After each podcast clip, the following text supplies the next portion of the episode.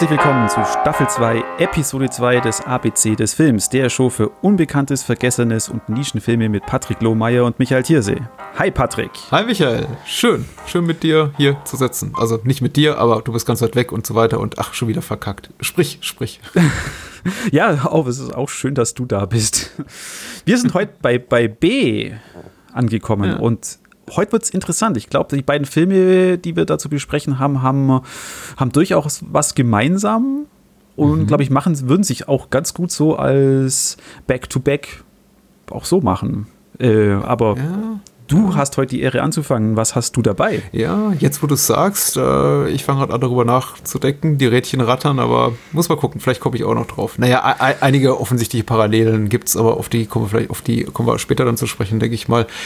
Ähm, ich, ich habe mich so ein bisschen geziert, weil ich dachte, der Film ist vielleicht inhaltlich zu ähnlich dem, was ich letzte Woche gemacht habe. Denn wieder geht es um ähm, People of Color, wieder geht es so ein bisschen um gesellschaftliche Missstände, wieder geht es um Unterdrückung. Aber das Ganze eben in einem satirischen Kontext. Also es ist weit, weit, weit weit weg tonal von äh, Adiosio Tom, den ich letzte Woche mitgebracht habe. Du musst dich jetzt nicht ärgern, glaube ich. Nein. Ich habe ich hab wieder äh, einen Film eines meiner erklärten Lieblingsregisseure mitgebracht, den ich auch schon in der ersten Staffel, ersten Staffel verbraten habe. Äh, ich habe einen Film von Larry Cohn mitgebracht. Und zwar handelt es sich dabei wiederum um einen Film, der niemals eine deutsche Veröffentlichung hatte und deswegen im, im doppelten Sinne ein Geheimtipp ist. Also grundsätzlich das Schaffen von Larry Cohn ja äh, generell hierzulande nicht so populär, abseits vielleicht von zwei, drei Titeln, möchte ich vielleicht sagen, vielleicht abseits von Die Wiege des Bösen, äh, zu Phone Booth hat er das Drehbuch geschrieben, dem George Shoemaker-Film mit Colin Farrell, das, das sind so Sachen, die man noch kennt. The Stuff vielleicht noch äh, American Monster und da hört es dann für die meisten schon auf. Ähm, und Bone, das ist der Film, für den ich mich entschieden habe heute Abend, den kennt, ich möchte nicht sagen fast niemand, denn dafür ist das Internet und die Menschen, die uns zuhören, dafür ist die Menge zu groß und die sind zu kultiviert und zu, zu kundig, aber er ist nicht so sonderlich populär. Also Bone ist der Film. Also das Jahr ist 1972. Die Hauptrollen spielen Jeffet Cotto, äh, als äh, vor allem als Bond-Bösewicht bekannt hierzulande, aber eben auch Hauptdarsteller äh, einer meiner absoluten Lieblingsserien, Homicide Life on the Streets, die ähm, großartige Serie von David Simon, der später The Wire gemacht hat und Barry Levinson. Ähm, gro großartiges Ding. Bin, bin großer Fan von Jeffert Kotto seit äh, vielen Jahren und hier spielt er eben die Hauptrolle eines seiner früheren Werke. Äh, Joyce Van Patten spielt mit. Äh, Andrew Duggan spielt mit und Jeannie Berlin spielt mit. Jeannie Berlin, lustigerweise eine Regisseurin, die wir, über die wir kürzlich in, in einem anderen Podcast, den ich moderiere, gesprochen haben, äh, nämlich äh, die Tochter von Elaine May. Äh, die spielt hier einfach nur das Mädchen, so wird ihre Rolle hier benannt. Äh, worum geht's in Bone? Vielleicht irgendwie kurz zwei Worte zur Einführung. Äh, ist ein, ein, ein, Frühwerk von Larry Cohn und äh, Bone ist so einer seiner ersten Gehversuche ins etwas, naja, nicht seriösere Fach. Dafür ist der Film eben dann doch noch auch zu exploitativ und zu satirisch. Aber ähm, er er prangert mal so ein bisschen im Vorbeigehen soziale Missstände ab und schafft eben dabei immer noch so satirisches Unterhaltungskino, möchte ich sagen. Es geht um ein Ehepaar. Ich kann leider kein kein schönes Zitat wie du gleich aus dem Lexikon des internationalen Films bringen, weil er hatte niemals eine deutsche Kinoveröffentlichung, deswegen ist er da nicht zu finden. Es geht um ein äh, Wohlstandspärchen, das in Beverly Hills wohnt. Äh, ihr Sohn gerade schmort in irgendeinem äh, Knast in, im, im, im Vietnam.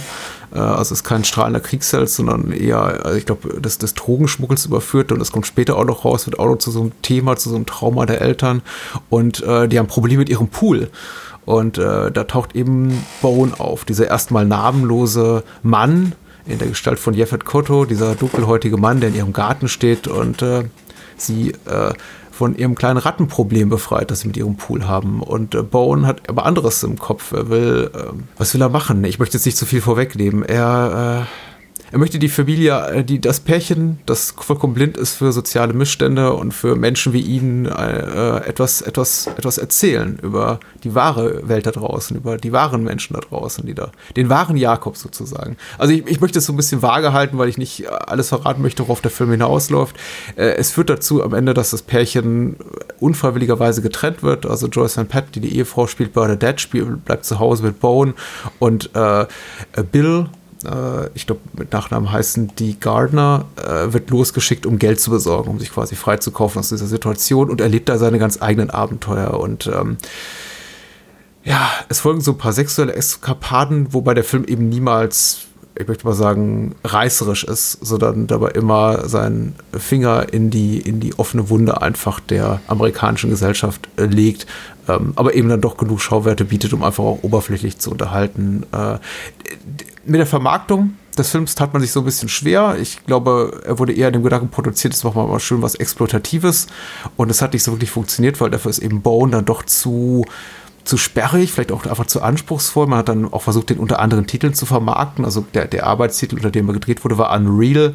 Man hat es dann aber eben auch als Housewife vermarktet mit äh, Jeannie Berlin, hier, die das, das namenlose Mädchen spielt, dem Bild später begegnet auf dem Poster und das so ein bisschen in die, in die sleasige Ecke geschoben. Da stand dann auf dem Poster irgendwie, ja, sie, sie hat ihn verführt und er wusste doch nicht, äh, er sah nicht kommen, was bald auf ihn zukommen würde oder irgendwie sowas in der Art. Ich, ich paraphrasiere das jetzt ganz schlecht, aber man hat einfach so ein bisschen versucht, von Jeannie Berlins damals äh, semi-prominent zu profitieren. Ich glaube, sie war für einen Oscar nominiert ähm, für, für The Heartbreak Kid.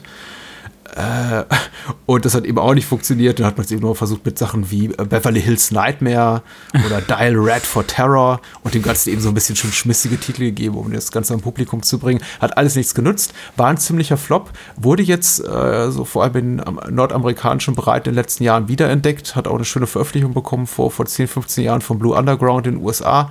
Äh, Adiosio Tom übrigens auch. ist, äh, und ich habe ihn eben auch in diesem Zuge wiederentdeckt und ich äh, bin ganz äh, heiß drauf, mit dir so ein klein bisschen darüber zu reden und zu erfahren, wie, wie du das wahrgenommen hast. Bone von Larry Cohn. Wie hat es dir denn gefallen? Äh, relativ gut. Mir hat er sehr gut gefallen. Mir hat er ähm, von, seinem, von seiner Machart auch immer steht so an, an so Peter Bogdanovich so erinnert oder an diese ganze, diese, was man da hatte, Easy Riders, Raging Bull Ära, ja. wo ja jeder und das ist ja auch ein Regiedebüt von, von Larry Cohn, wo also jeder mit seinen Regiedebüts eigentlich schon äh, eine Duftmarke gesetzt hat, was er hm. an Talent hat. Und das fand ich jetzt bei Bone richtig, richtig gut. Das hat mir gut gefallen. Ich, ich habe das übrigens, äh, du, du, sagst zu Recht Re Regiedebüt, ich habe die Chronologie der Ereignisse ein bisschen auseinander äh, zusammengeworfen. Er hat tatsächlich seine beiden äh, Blaxploitation-Filme, wenn man sie so nennen darf, tatsächlich erst danach gemacht. Also Black Caesar war das und Hell Up in Harlem, aber die folgten eben wenige Monate später, ja. Ja, äh, cool. Ich, ich, ich bin erleichtert erstmal, dass es dir gefallen hat. Äh, ich, ich sehe hier gerade bei, bei der IMDB gibt es ein geiles Poster von dem Film, da heißt er dann Dire Red, ja, Red. eben gesagt, Red for Terror mit der Ratte ja. und äh, sieht echt aus wie der, wie der größte Horrorfilm, mhm. dass der Film hier überhaupt nicht ist das hat mir auch immer so gut daran gefallen an dem Film, dass er sich im Grunde einer klassischen Genrezuordnung verweigert. Also ich weiß nicht, wie, wie ist da dein Gefühl? Würdest du den in irgendeine Ecke schmeißen und sagen, ach, das ist doch jetzt eher Thriller oder eher Satire oder? Eher als Drama. Also hm. Also habe ich jetzt eigentlich auch, auch, auch, wahrgenommen. Vielleicht auch, weil ich ein bisschen, ich habe mich davor ein bisschen, bisschen kurz eingelesen und, und da wusste ich dann schon, dass er halt sehr mit diesen Stereotypen spielt oder sehr gern diese Stereotypen bedient, was er auch an dem Anfang äh, wo du schon gesagt hast, äh, Bone will ihn ja dann, erzählt ihnen zwar eine Geschichte sozusagen, aber er macht ja dann was anderes, was eigentlich jeder dann erwartet in dem Zusammenhang. Ja. Reiches, weißes Pärchen und da kommt dieser äh, abgehalfterte schwarze Poolreiniger da an. Mhm. Und eben, man hat dann das ja schon im Kopf, aber das ist, zieht sich ja durch den ganzen Film und er stellt es ja dann auch äh, ziemlich auf den Kopf ja. die Erwartungshaltungen.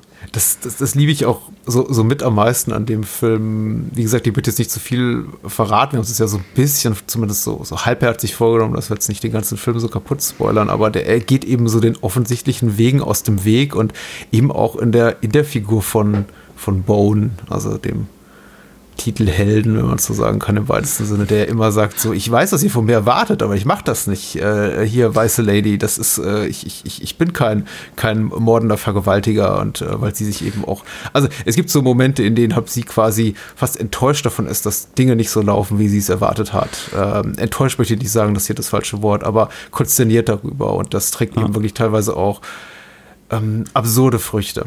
Äh, genauso wie Bills äh, Trip zur Bank, der eben quasi nur eine Lösegeldzahlung besorgen soll, die dann wirklich damit endet, dass er dieses namenlose Mädchen kennt. Die lernt Jeannie Berlin im Supermarkt und dann gibt es auch so eine, so eine halbe Slapstick-Einlage dazwischen und äh, er verbringt eben keine Zeit damit, das Geld abzuholen, sondern eben mit dem Mädchen und auch das ja, ich glaube, da kommt auch ein bisschen das ins Spiel, was du gerade erwähnst. Das ist schon so, das hat eine gewisse, fast schon so eine ja, Züge eines Dramas, also fast schon so eine melancholische Note, weil da, glaube ich, auch mehr und mehr allen Beteiligten bewusst wird. Das ist, ähm, sie sind in einer wirklich ausweglosen Situation. Toll ist ja auch, dass ja sämtliche Nebencharaktere, da gibt es halt eben den, den, den Typen an der Bank, es gibt äh, mhm. Bills, Bills Kollegen und so, das, das sind ja so überzeichnete Figuren. Also ja. die ja wirklich ins absolute Klischeehafte äh, reingehen. Und äh, das ist dann eben eigentlich gerade diese, gerade schön dieser Gegensatz zu, zu dann dem Typen wie Bone, der dann eigentlich ja doch der normalste von allen da ist. Ich glaube, die Komplexe, die Neurosen haben andere, nicht die, nicht die Hauptfigur. Aber ihr werden sie immer so zugeschrieben. Also von den angeblich normalen, von den eben, von den Wohlstandspärchen. So, was machst du hier? Du machst unser Leben kaputt und sie merken eben gar nicht, dass es jetzt auch. Ich muss den Film jetzt niemandem erklären, dass ihr eigenes Leben schon so kaputt ist. Äh, ich mag auch, dass der Film relativ ambitioniert ist, so auf der formalen Ebene und dann eben auch Sachen macht, die man in einem relativ günstig produzierten B-Film gar nicht so erwartet. Es gibt doch immer so diese, diese, nicht Flashbacks, diese Flash-Sideways quasi, um mal so ein Wort aus der Lost-Terminologie dazu zu entlehnen, zu ähm, Werbespots, in denen eben Bilder als Autoverkäufer auftritt und die sich dann halt als seine Albträume entpuppen, wo er dann in den Wagen, die er verkauft, dann halt Leichen findet vielleicht Menschen, die er auf dem Gewissen hat und äh, auch gibt da immer so diese, diese Hunde Flashs. Ja, zu dem Sohn, der im vietnamesischen Knast sitzt. Ja. Was, was man mir auch erst später, also eben, äh, am Anfang bist du, bist du ja nicht verwirrt, weil, mhm. weil der Film startet ja mit so einer Einstellung, ja. die eigentlich aus dem Toby Hooper-Film kommt, fast. Mhm. Und diese Gefängnisstory erfährt man dann, dann erst, erst gegen Ende, weil sie, sie, sie erzählen ja auch Bowen gegenüber, dass er eigentlich der Kriegsheld ja ist. Er kämpft jetzt gerade für sein Vaterland. Ja, der Film macht es einen schon so glauben. Also ich finde die, die, ich kann mich noch gut daran erinnern, dass diese Vietnam-Parallele, die der Film ja auch dann äh, zieht, anhand dieser Texttafel gleich zu Beginn, mich erstmal beim ersten Mal gucken sehr, sehr irritiert hat, weil ich wirklich mich lange Zeit fragte, okay, worauf läuft denn das hinaus? Äh, also man sieht immer so die kurzen Einstellungen vom Sohn, der offenbar da in Gefangenschaft sitzt, in einem fernen Land, mutmaßt man, weil ja auch dann Bowen das, das Bild von ihm da auf dem auf der Vitrine sieht und sagt, na, wer ist denn das? Und ja, das ist unser Sohn, der ist Soldat für die US Army und, und, und kämpft, für, kämpft für sein Land. Aber im Grunde spielt er für die, für die Handlung so keine Rolle, keine aktive, außer dass sich eben rausstellt, dass er mitnichten ein Kriegsheld ist, sondern jemand, der versucht hat, was nicht, Haschisch über irgendeine landesinnere Grenze zu schmuggeln und jetzt eben hm. in einem Bambusknast sitzt. Ja, so wie sich ja das Ehepaar vorstellt, dass sie reich sind. Ja. Ja, also ich fand auch eben gerade so seine die Schnitttechnik, die er da immer wieder verwendet mit diesen wirklich kurzen Flashbacks. Hm. Also handwerklich fand ihn, fand, ihn, fand ihn auch gut. Also die, die Farbauswahl, die er da in der, in der Villa hat, eben gerade dieser Poolraum sticht raus mit dem ganzen Rot. Dann äh, die ganzen Szenen mit, mit der Girl in ihrem Apartment. Ja. Das war äh, cool. Und halt auch am Schluss diese, diese Bussequenz, die ja einen da fast so an die Reifeprüfung auch ein bisschen ja, was erinnert. Da sind auch einige der größten Lacher drin. Ich finde es auch, auch super, wenn wir an dem Punkt sind, an dem, an dem Bone anfängt, eben die beiden so Maß zu regeln, auf so eine äh, elterliche, patriarchalische Art und Weise, so von wegen, jetzt streitet nicht über die Kinder und jetzt hört mal auf und euch so einmal zu benehmen, weil, also ich, ich möchte jetzt auch nicht verraten, was bis dahin passiert ist, aber es gibt eben halt quasi so, sagen wir mal, die Dynamik zwischen den dreien verändert sich so ein bisschen im Laufe des Films. Ein bisschen ist gut, also, ja. äh, stell, stellt sich quasi auf den Kopf und ähm, Bone merkt eben auch, was er da angerichtet hat und äh, versucht das Ganze so ein bisschen zu kitten oder einfach nur aus dieser Farce rauszukommen. Will er? Oder auch nicht, ja, das ja. ist ja, also für mich kam es dann so rüber, dass äh, eben, das hatte schon alles Sinn, was er macht. Hm. Gut, äh, der Film hört ja eigentlich brandaktuell auf, fast. Ja. Äh, da ja. wollen wir jetzt eben nicht, leider äh, nicht zu viel verraten, aber hat an Aktualität nicht verloren. Ja, das ist richtig. Wenn man jetzt nach Pittsburgh oder Black Lives Matter guckt. Also sowohl inhaltlich als auch formal äh, finde ich auch tatsächlich sehr, sehr, sehr, sehr große aktuelle Relevanz, was jetzt auch so ein Grund war, warum ich gedacht habe, lass uns mal drüber reden. Ich, ich habe bei der letzten Staffel über God Told Me Too gesprochen und ich, ich, ich glaube nicht, dass er jetzt so mit den Meisterwerkqualitäten von äh, dieses Films mithalten kann, aber Bone ist eben also für ein Regiedebüt auf jeden Fall bemerkenswert und ich finde eben gerade so in seinem in seinem Wagemut äh, auch an Punkte zu gehen, die einfach wehtun und so auf der inszenatorischen Ebene einfach ein bisschen zu experimentieren, finde ich das sehr spannend. Er macht eben auch in der allerletzten Einstellung eine sehr, eine sehr ungewöhnliche Sache, ohne da auch zu viel vorwegzunehmen. Also ähm, doch mal was, was inszenatorisch ganz, ganz Neues, woran er sich vorher eben nicht versucht hat. Und äh, das ist, ich, ich, glaube, das Einzige, was so, ähm, es wird Menschen geben, die wahrscheinlich sagen, das ist ein bisschen alles zu offensichtlich und zu plakativ, zu sehr on the nose, äh, weil das ist, der, der, Film hat eben seine Botschaft, die er vermitteln will, und er macht das nicht eben subtil. Und ich könnte mir vorstellen, dass mhm. Menschen sagen, ja, dieser 50 Jahre alter Film, verdammt doch mal, das ist irgendwie mir mit zu wenig subtil. Aber es war eben auch eine andere Zeit und es war vor allem auch ein völlig anderes Metier, in dem sich Cohen bewegte. Also hat wahrscheinlich Geld bekommen, um einfach einen, einen preiswerten Exploitation zu machen und dann eben das hier gemacht. Und äh, das ist in dem Kontext schon fast ein Kunstfilm. Also, ja. Das ist wirklich weniger Exploitation, sondern wirklich, das ist, äh, ja, eben was, wo, darum, kam mir dann immer wieder der Vergleich zu, zu Bogdanovich oder so. Das ist was, wo du die großen Autoren eigentlich zitieren solltest. Mhm. Ist jetzt niemand, wo du sagst, ah, das ist vom Regisseur von American Monster oder, oder das Stuff, ja. wo der Joghurt Leute ist, so ungefähr. Ja, ja, ja. Ja ähm, aber, aber Code war so in Sachen gesellschaftskritischer Kommentar ja immer schon re relativ gut. Also da ist ja auch, auch, auch in Q American Monster oder God Told Me To oder naja, Wiege des Bösen jetzt eher weniger. Aber auch in seinen Black Exploitation Filmen ist sehr einiges drin. Also da da lässt sich schon was rausholen aus seinem Werk. Ja. Naja, der hat mir gut, gut gefallen. Ich bin, ich bin wirklich erleichtert, weil das tat mir, das tat mir letzte Woche so leid, ähm, was ich dir da angetan habe. Ach, schon okay. Guckt ihn euch an. Äh, gute Schauspieler, nicht nur Jared Cotto, auch, auch Joyce Van Patten ist, ist super. Äh, Jeannie Berlin ist sowieso für mich fast unantastbar. Es ist schade, dass sie so eine relativ kurzlebige Karriere hatte, aber ich glaube, ihr Typ ist auch einfach nicht so gefragt, da sie, glaube ich, nicht so im klassischen Sinne auch das, dass das hübsche, liebe Mädchen spielen kann. Aber das, was sie hier macht, ist eben sehr gut und äh, sie bringt eben auch die nötige Kunst mit, um das äh, gut zu verkaufen. Überhaupt hinter den Kulissen sehr, sehr prominent besetzt. Also ich bin immer wieder überrascht, wenn ich zum Beispiel in Opening Credits lese, äh, Jill, Jill Millay, der hier den Soundtrack verantwortet, auch so äh, schöne jazzige Stücke der war ah. eigentlich auch schon äh, 72 eine relativ prominente Nummer, also sehr bekannter Jazzmusiker und ähm, ich glaube, da damals schon auch regelmäßig für, für Columbo und sowas äh, beschäftigt. Nicht ohne, also da sitzt schon, sitzt schon Talent hinter den Kulissen.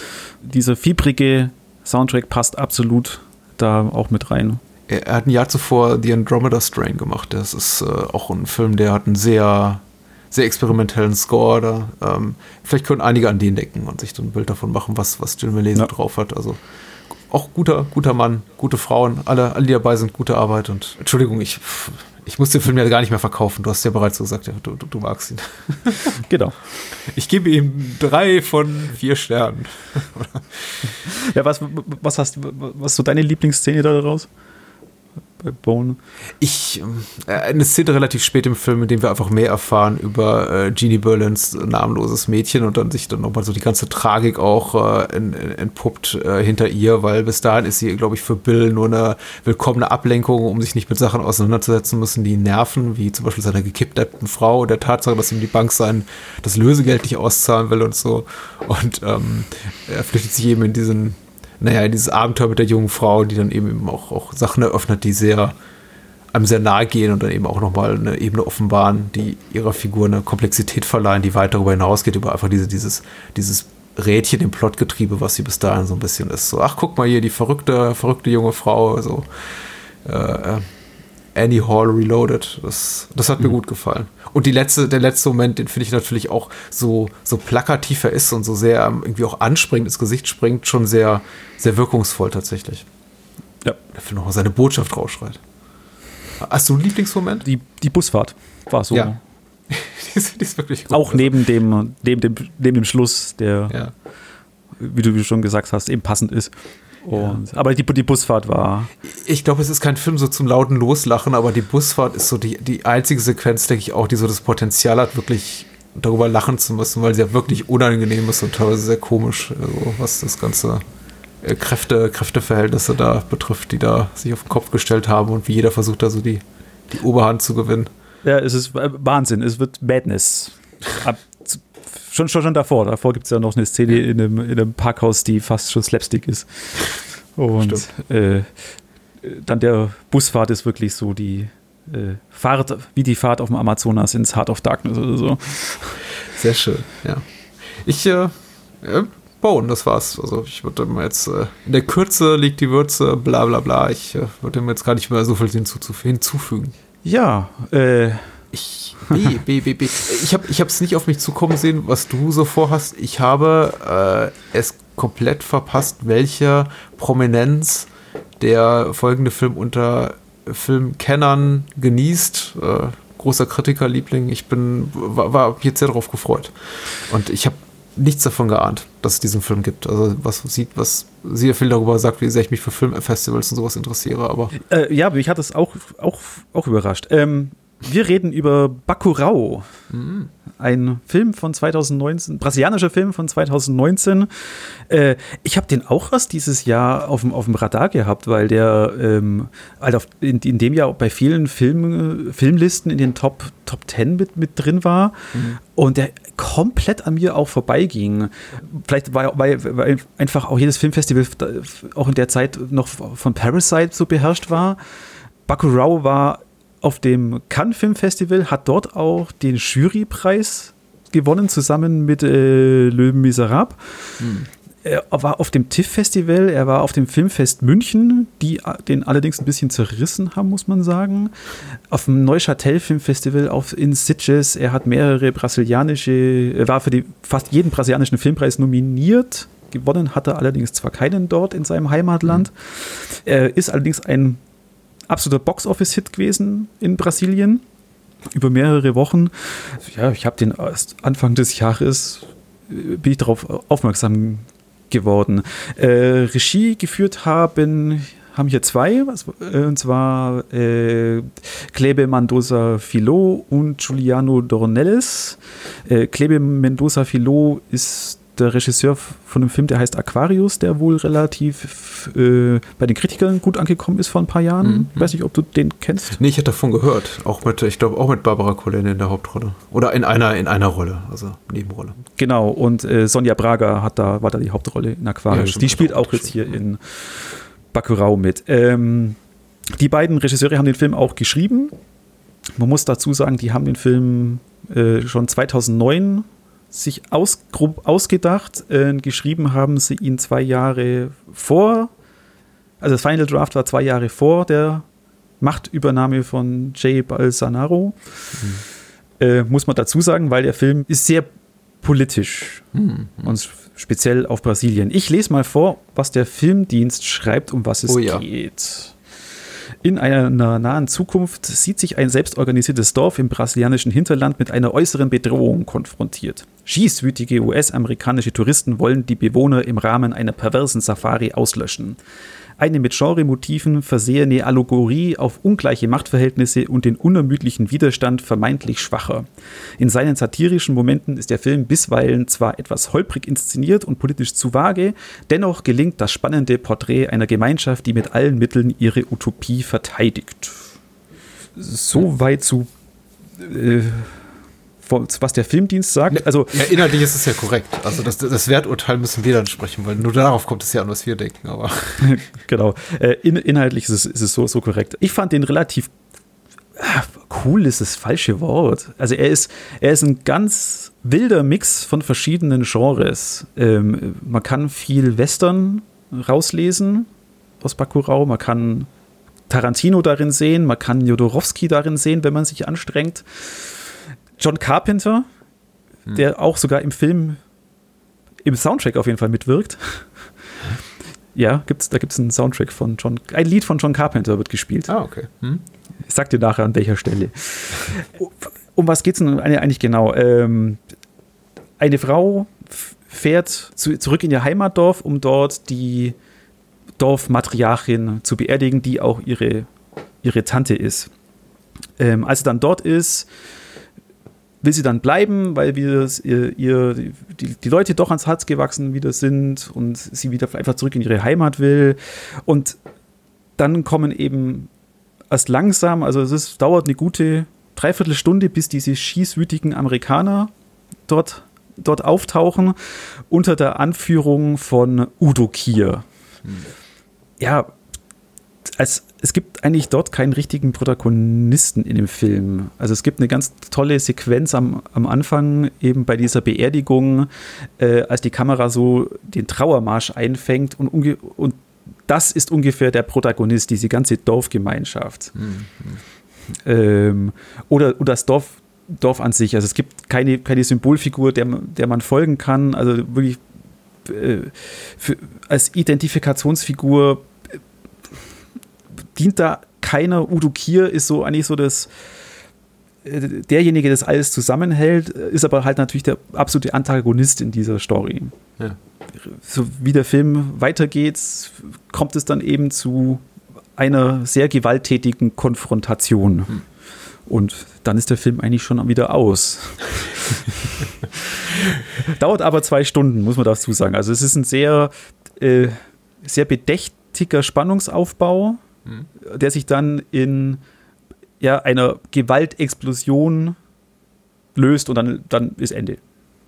Ah. So kann man es zusammenfassen. Oder Patrick, wie hast du es empfunden? Ich glaube, ich bin unqualifiziert, über den Film zu sprechen. Ich habe mich jetzt ein bisschen so durch, durch äh, Rezensionen geklickt, was ich bei critic.de zum Beispiel gefunden habe, aber eben auch bei äh, Letterboxd und da gab es eine Rezension von Mike Ryan, habe ich gelesen, die im Grunde relativ kurz ist und der sagt, ich fühle mich nicht qualifiziert, über den Film zu urteilen, weil ich zu wenig Ahnung habe von brasilianischer Politik, um, glaube ich, wirklich zu verstehen, was da vor sich geht. Und das ist so ein Gedanke, der mir auch gekommen ist, und zwar unmittelbar nachdem der der Film zu Ende war. Ich, hm. Er ging zu Ende und ich dachte mir, ja, unabhängig davon, wie ich den jetzt ästhetisch fand und dramaturgisch äh, habe ich, kann ich dazu irgendwas sagen? Verstehe ich so die ganzen Ebenen, auf denen dieser Film funktioniert? Und äh, möchte deswegen auch gleich mal vorweg schicken, alles, was ich jetzt sage, ist rein gefärbt davon, wie ich den wahrgenommen habe als Unterhaltungskino. Also als Film einfach, der mich äh, gut zwei Stunden unterhalten soll, der mich auch visuell, audiovisuell ansprechen soll und so weiter und so fort.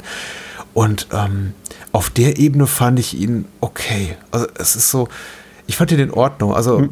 ich kann nur nicht mal sagen, dass ich ihn als besonders lang empfand. Es passiert ja ständig was es passiert, passiert und nicht zwangsläufig immer sehr interessante Sachen. Mir hat so blöd das jetzt klingt, äh, mögen einige Menschen vielleicht sogar gleich gedanklich oder reell abschalten, wenn sie das hören, tatsächlich sowas gefehlt wie ein klassischer Protagonist tatsächlich, den ich verfolgen kann. Äh, ja. ich, ich mochte diese dörfliche Atmosphäre sehr. Ich fand es war wunderbar gelöst, auch in all ihrem Naturalismus. Die Menschen laufen eben nackt rum. Das sind auch keine ähm, Hollywood- schönen Menschen, das sind keine schönen Gesichter. Also man muss sagen, die junge Hauptdarstellerin, wenn man sie so nennen kann, Barbara Collen, ist eine sehr attraktive junge Frau. Aber abgesehen davon sind das eben auch ähm, alte Menschen, dicke Menschen, dünne Menschen, hässliche, schöne, also alles durcheinander. Wirkt alles sehr, sehr authentisch. Ja als hätte man die irgendwie gleich da vor Ort gecastet. Was man zum Teil hat. Ähm, ja, ich habe das Gefühl so ein bisschen, äh, und da kannst du auch gern noch mehr dazu sagen, ich, äh, der Film verliert mich so ein bisschen, wenn er anfängt, so eine klassische Geschichte zu erzählen. Weil ich fand tatsächlich dieses, diese Stimmung sehr gut eingefangen, die ganzen Figuren sehr schön porträtiert. Selbst Sonja Braga, die ja schon so ein halber Weltstar ist, oder ein ganzer Weltstar, die, die ich auch schon woanders gesehen habe, in, in vielen anderen schönen Dingen, nimmt sich total zurück in der Art ihrer, ihrer Darstellung. Ist überhaupt nicht showy. Also sie, sie spielt auch, ist jetzt knapp 70, spielt auch eine Frau ihres Alters, ist überhaupt nicht aufgebrezelt wie in anderen Sachen, in denen ich sie gesehen habe. Ähm, ist ganz toll. Und dann fängt eben diese Geschichte an rund um Udo Kier und die anderen Touristen, mordenden Touristen, die auf diese Menschenjagd, auf diesem, auf diesem Menschenjagd-Safari-Trip sind. Und dann denke ich so, ah. Ja, eben mit den Protagonisten, äh, also eben Sonja Braga und oder so, die, die haben ja alle nur, nur so, so fast 20 Minuten und dann fallen sie aus dem Film raus. Und, der, und der, der Held am Schluss, der den Showdown da anführt, der kommt ja auch Lunga. aus Nacht. Ja, einer der Banditen. Der mit der, der, mit der Fukuhila? Ja, genau, der kommt erst nach eineinhalb Stunden in den Film. Ja. Äh, vor allem Held solltest du dicke Gänsefüßchen setzen. Also. Ja, ja, das ist Ding. Aber du, aber ähm, du hast recht. Ich habe mich auch, äh, ich habe einen brasilianischen Facebook-Freund, den habe ich danach nach dem Film auch erstmal sofort angeschrieben, gesagt, bitte erklär es mir, hm. weil ich war, war so wie du und gedacht habe, ja, da, da ist irgendwas versteckt drin, das ich aber nicht verstehe. Eben, und er hat mir halt auch dann auch gesagt, eben, die Leute, die im Bacurau sind, das sind alles die, was man in Brasilianern so die Exotic People nennt. Mhm. Die einfach die Randgruppen sind dort äh, symbolisiert. Prostituierte, DJs, ab, alte Leute, abgehalfterte, alles so diese, diese Randgruppen. Und ja. eben, es sind dann eben auch so, so ein paar, wenn man es weiß, dann ist es ganz cool. Zum Beispiel gibt es in dem Ort ein Museum, wo auch ein Teil des Showdowns, ein wichtiger Teil stattfindet. Und das Museum ist eigentlich, da, da, geht keiner hin. Es ist in dem Dorf total fehl am Platz. Und wenn man aufs Namen, auf das Schild schaut, dann steht da äh, eben Brasilianisches Nationalmuseum. Mhm. Und der Hintergrund davon ist, dass das Brasilianische Nationalmuseum wohl 2015 abgebrannt ist und seitdem interessiert es niemanden mehr. Und ich habe dann auch ein Interview gelesen, eben, er wollte dann eben diesen Showdown in dem Museum, dass eben die Historie Brasiliens den Film rettet. Hm. Oder, oder, oder, daher, oder okay. eben einfach die Ausländer können nicht oder verstehen dieses Museum nicht. Hm. So. Also es sind viele, es ist sehr, sehr viel Symbolik drin. Und ich weiß auch, manche, viele Leute äh, steigen wahrscheinlich aus dem Film aus, als ein, ein UFO erscheint. Ja. Das ist jetzt kein großer Spoiler, das ist auch im Trailer drin. Hm. So eine Drohne ist es dann. Aber das war so ein Moment, wo ich, wo ich mal kurz pausiert habe und gedacht habe, hä, was, Entschuldigung, Moment, ich verstehe jetzt nichts. Das UFO ist ja auch kein zwingendes äh, dramaturgisches Element. Das heißt, es, es, hat auch eigentlich keinen erzählerischen Zweck, streng genommen, muss man sagen. Deswegen ist es auch komplett okay, wie du schon sagst, dass man es im Trailer verbrät, weil, also wer jetzt darauf wartet, dass am Ende, dass der Film endet damit, dass die Außerirdischen dann niedersteigen und sagen, wir sind gekommen in Frieden und irgendwie die, um die Welt ein bisschen besser zu machen, das passiert eben nicht. Das UFO ist eben einfach da. Aber es passiert nichts damit. Es versucht einen zu verwirren, vielleicht ein bisschen. Eben, da kommt auch dieses Genre rein. Das ist, wo das UFO auftaucht, ist dann auch, wo der John Carpenter-Song mhm. auftaucht ja, also eben mittendrin wird es dann so einem, hat er, hat er Teile von eines Slashers. Oh ja. Der, der oh Film ja. macht, macht, auch, macht auch nicht halt davor, ähm, Sachen zu zeigen, die viele Filme nicht zeigen wollen. Äh, es gibt sehr viel Nacktheit, eben es werden Kinder nicht verschont.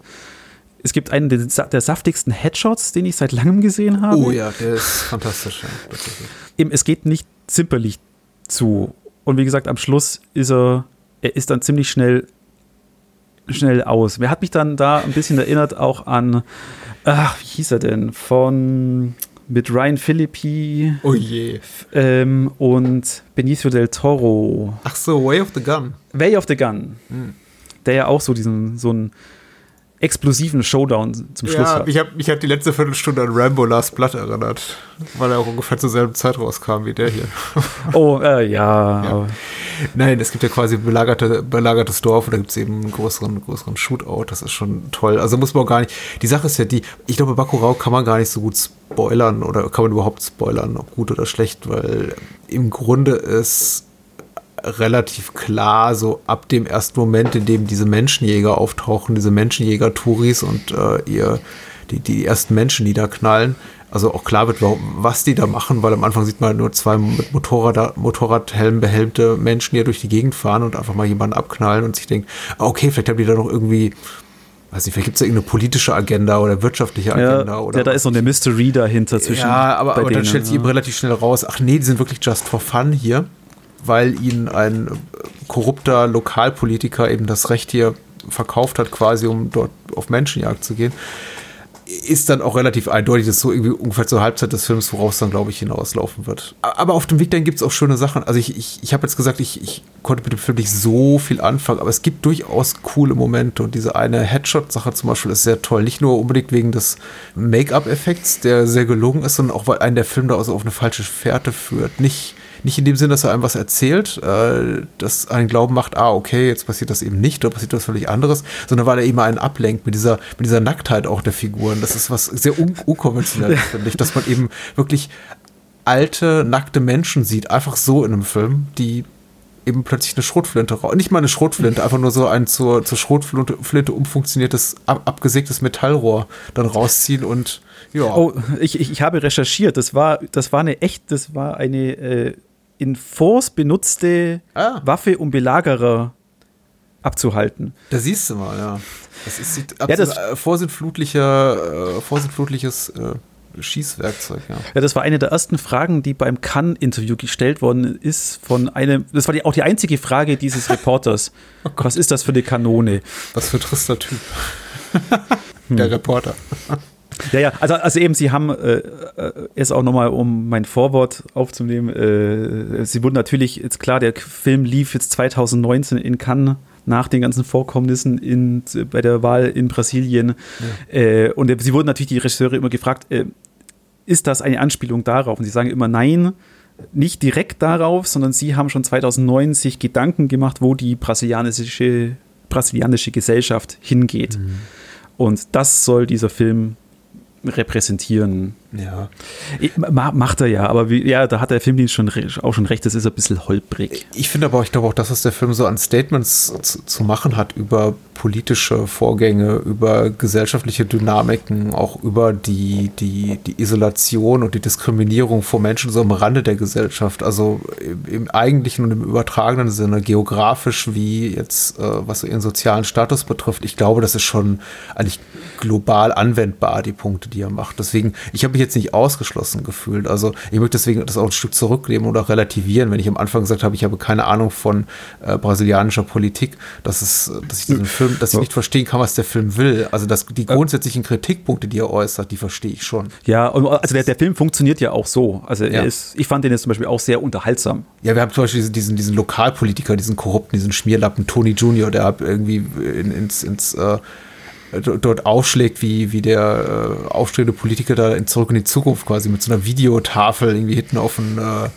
auf, auf so ein Pickup montiert und äh, mit, mit Lautsprecher so, hallo Leute, ich bin da, ich bin's Tony, ich komme in euer Dorf und ich bringe euch Wohlstand und die ganzen Dorfbewohner sagen eben so, was willst du hier auch ab?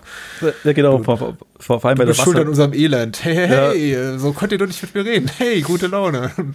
Also, das ist jetzt nicht, ähm, das ist nicht subtil, genauso wenig subtil, Nein, wie das, was Bone macht. Aber. Ja, der, Udo Kier ist da auch nicht subtil in dem Film. Nein. Also wer da, wer da was erwartet, er hat eine großartige Szene, eine mhm. sehr furchteinflößende Szene, als ihn dann mal äh, einer seiner dieser Mit-Touristen, Anführungszeichen, ja. äh, ihm da dann auch da, äh, unterstellt, ein Nazi zu sein. Da gibt es eine ganz coole, eindrucksvolle Szene. Ähm, da spielt der Film auch ein bisschen so am, Schlu am Sch am Schluss mit, mit seinem Charakter, da hätte, also da haben wir auch gedacht, äh, eben Udo Kiers Charakter macht, macht was, was eigentlich für das, dass er dort ist, um diesem Dorf einfach Leute abzuknallen, macht er dann genau das nichts, sondern macht was anderes, was man denkt, ey, was soll jetzt das? Hm. Vielleicht hat auch hat das mit der Symbolik zu tun. Wie gesagt, der Film hat so viel Symbole. Äh, es gibt eine Nachstellung eines, eines Fotos, hm eines echten brasilianischen Fotos von einer Räuberbande mit äh, abgeschlagenen Köpfen, das wiederverwendet wird. Ähm, wie gesagt, das Museum ist Symbolik. Ir irgendwann sprechen die Dorfbewohner laut äh, die Namen der Opfer aus. Ja. Darunter sind dann auch äh, wohl äh, Staatsgründer. Hm. Also mir, mir wie dir fällt sowas nicht auf beim, beim Gucken, beim ersten Gucken. Wir, wir sind eigentlich nur da, um dass der Film uns unterhält.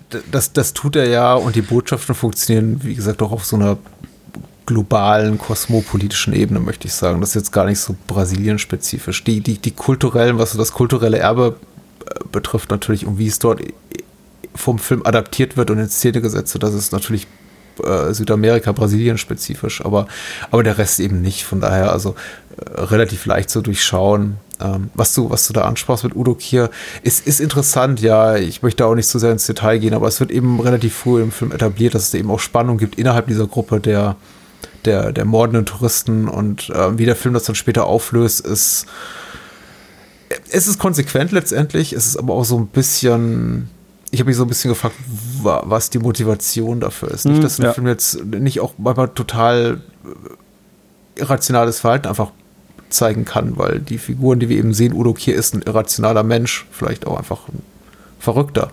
Aber er agiert eben nicht so bis zu diesem Punkt und dann schlägt das Ganze eben um. Also er ist wird eigentlich so als, als derjenige von den Bad Guys etabliert, der noch ähm, logisch argumentieren kann äh, während alle anderen sich so ihren, ihren, ihren, ihren Hassgefühl hingehen, zum Beispiel geben und auch in, innerhalb ihrer Gruppe sagen, ja, yeah, du kommst irgendwie von einem schlechten Ort und ihr seid gar keine echten, äh, ihr, seid, ihr gehört gar nicht zu uns, weil ihr kommt ja, ihr, ihr seid Brasilianer. Und dann sagen sie, ja, wir kommen aus dem wohlständigen Teil von Brasilien, wir sind hier keine, keine dummen Dörfler und äh, das reicht eben nicht, sie, äh, also um ihnen das Überleben zu sichern, also den beiden gebildeten, wohlständigen Brasilianern. Also da gibt es schon so interessante Dynamik, aber Udo Kier ist halt immer der, der daneben sitzt und denkt sich, meine Güte. Bleibt doch mal vernünftig, Leute. Und am Ende ist eben ja. er derjenige, der, der zum totalen Psycho wird. Er ja. hat diesen tollen Moment mit Sonja Braga, also als sie auf ihn zukommt und er sagt, ah nee, das ist nicht Sonja Braga, das ist einfach eine, eine, eine ältere Frau, die, ähm, die dann quasi überrascht, bevor er etwas tun will. Ach Gott, auch das möchte ich nicht verraten. Und er sagt dann so ein ganz sanftes Hello. Ja. Sagt er danach, glaube ich, auch noch was zu Sonja Braga. Also, ja, ja, ja und, und das, das Essen, das da auf dem Tisch steht, hat sicher auch eine Be irgendeine Bedeutung. Muss es haben, weil sonst wäre es nicht, glaube ich, nicht im Film. Mhm. Ja, er funktioniert gut. Man kann ihn sich gut anschauen. Äh, warum er auf so vielen Listen ziemlich weit oben ist, weiß ich jetzt nicht. Immer schön, dass man dadurch entdeckt hat. Weil, also eben, ich glaube, dieses ganzen Parasite-Hype ging, ging das komplett irgendwo einen Bach runter. Ja, ja. Es, er, er, ist gar nicht so unähnlich zu Parasite. Er hat nicht die Qualität von Parasite. Parasite ist halt der, der formal wie inhaltlich bessere Film, möchte ich mal behaupten, also für, für meinen Geschmack. Aber wie gesagt, das, das, was eben Bakurau falsch macht, ist für mich oder nicht so weniger gelungen macht als, als zum Beispiel Parasite, der, der gar nicht so unähnlich ist, was seine Themen, seine großen Themen betrifft, die, die so über dem Film hängen, ist, ist, dass er nicht, sie nicht konsequent wirklich verhandelt und eben ja. Sachen etabliert, die keine für mich, also für mich keine befriedigende Auflösung erfahren, wie zum Beispiel dieses ganze Mysterium um die politische Dimension des Ganzen, an der der Film herzlich wenig interessiert ist. Also es gibt wohl einfach einen wirtschaftlichen Notstand in, in der Region, es gibt dort Konflikte mit dem Lokalpolitiker, aber woher der kommt, was da genau da gemacht wurde, was die Bewohner auf die Palme bringt. Ja, das bleibt äh, alles vage. Ja, und eben auch die Figuren bleiben unglaublich vage. Also der Film macht sich regelrecht einen Sport daraus, uns nichts über die Figuren zu erzählen. Absolut gar nichts. Es wird mal so andeutungsweise Verwandtschaftsverhältnisse etabliert, aber sonst erfahren ja. wir gar nichts über die Figuren. Das, das, das, ist das, wo ich den Bogen zu, zu Bone spannen wollte. Mhm. Und zwar ja. im, im, äh, bei Bone geht es ja auch um Stereotypen. Und bei Bakurau ist jede dieser Figur, ist Anführungszeichen Stereotyp. Mhm. Eben, du hast deine Prostituierte, du hast deinen, deinen äh, DJ, du hast deinen Doktor, du hast die Heimkommende, du hast den mhm. Gangster, du hast den Soldaten. Äh. Der Künstler Lunga, der sein größtes Kunstwerk schaffen darf, mit einer Machete. Äh, ja. der, der, der, Lehrer. Mhm. Das war so für mich, eben jeder dieser Leute im Dorf ist ein Stereotyp und repräsentiert einen Teil der Gesellschaft das ist schon gut. Wie gesagt, mit dem großen, mit dem großen Pinsel gemalt, auch wenn sie dann am Ende hab, nach, nach dem finalen Massaker sagen, lass die Blutspuren an der Wand, das ist jetzt Teil unserer Geschichte. Also sowas, solche Filme wie Bone oder Bakurau müssen eben auch nicht subtil sein. Das ist auch nicht die Erwartungshaltung, die ich daran habe. Also das hat mich weniger gestört. Ich habe, wie gesagt, ich hätte einige Sachen eben gerne ausführlicher verhandelt gesehen und auch gerne wenigstens ein, zwei Figuren gehabt, denen ich ein bisschen, bei denen ich ein bisschen mitfiebern kann. So waren mir die alle eben herzlich egal, wenn sie auch wunderbar porträtiert sind, so in ihrem, in ihrem Alltag. Das hat mir am meisten gefallen. Also im Grunde, wenn das einfach so ein Sittenbild gewesen wäre, so eine Momentaufnahme aus dem Leben eines Dorfes am Rande der, am Rande der brasilianischen Gesellschaft, hätte ich wahrscheinlich gesagt, von 60, 70, 80 Minuten länger, hätte ich gesagt, so wunderbar. Aber diese ganze Graf Zarow-Ebene mit der Menschenjagd, ja, verkauft Kinotickets und, und, und begeistert ja Kritiker. Ich glaube, genau. hast du in Erinnerung, in, in Cannes, als er in Cannes lief, ist er gut davon gekommen, äh, beim Filmfest München weniger, ne? Ja, das Filmfest München hat ihn ziemlich zer zerrissen. Weil ich, ich, ich habe eben den Kritik.de Kritikerspiegel gelesen und also von, von Cannes, äh, Mai 2019, und da hat er überwiegend gute Bewertungen. Ja, ja. Na, Im Cannes hat er ja auch den Jurypreis bekommen.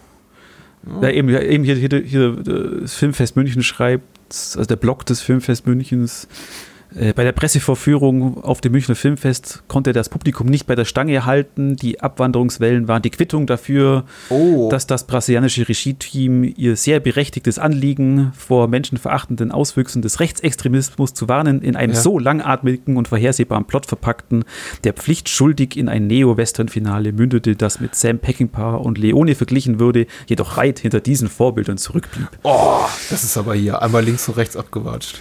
Also danke, dass du es nochmal mitgeteilt hast. Das ist ja so, in dieser Haarschheit hätte ich das gar nicht erwartet. Im Blog des Filmfests München. Interessant, dass der Veranstalter so äh. schreibt über seinen eigenen, na, Wettbewerbsfilm weiß ja nicht, aber. Oder, oder ist, ist das. War ein Wettbewerbsfilm? Ja. Äh, Wettbewerb, ja, genau. Oh ja. Hm. Oder Moment, ist das? Das Kulturblog Vielleicht oder ist das das Filmfest München-Blog? Vermutlich nicht. Kann ich mir nicht vorstellen. Dass der Veranstalter sowas schreibt über sein. Naja, ja. Vielleicht nicht, ja. Ist gut, ist gut. Das äh, verstehe ja. ich auch. Vielleicht, vielleicht war ihnen auch die Gewalt zu, zu viel. Wer weiß. Sachbeseitete Menschen. Vielleicht. Vielleicht, vielleicht lief gleichzeitig Parasite und die Filme haben dann zeitlich kollidiert und jeder wollte zu Parasite. Ja, vielleicht. Da ist jeder raus. Genau. Vielleicht wissen es nicht. Genau. Lass, lass, uns, lass uns das so wohlwollend einfach mal behaupten. Ja, erst mal schauen in zwei Wochen, ob wir wieder gesellschaftliche, wichtige Themen haben oder uns einfach mal sinnlosem Spaß und Gewalt hingeben. Hm, mal gucken. Ja. Ich habe da schon was im Kopf. Ich auch. Sinnloser Spaß und Gewalt. Genau. Wir hören uns in zwei Wochen. Adios. Tschüss.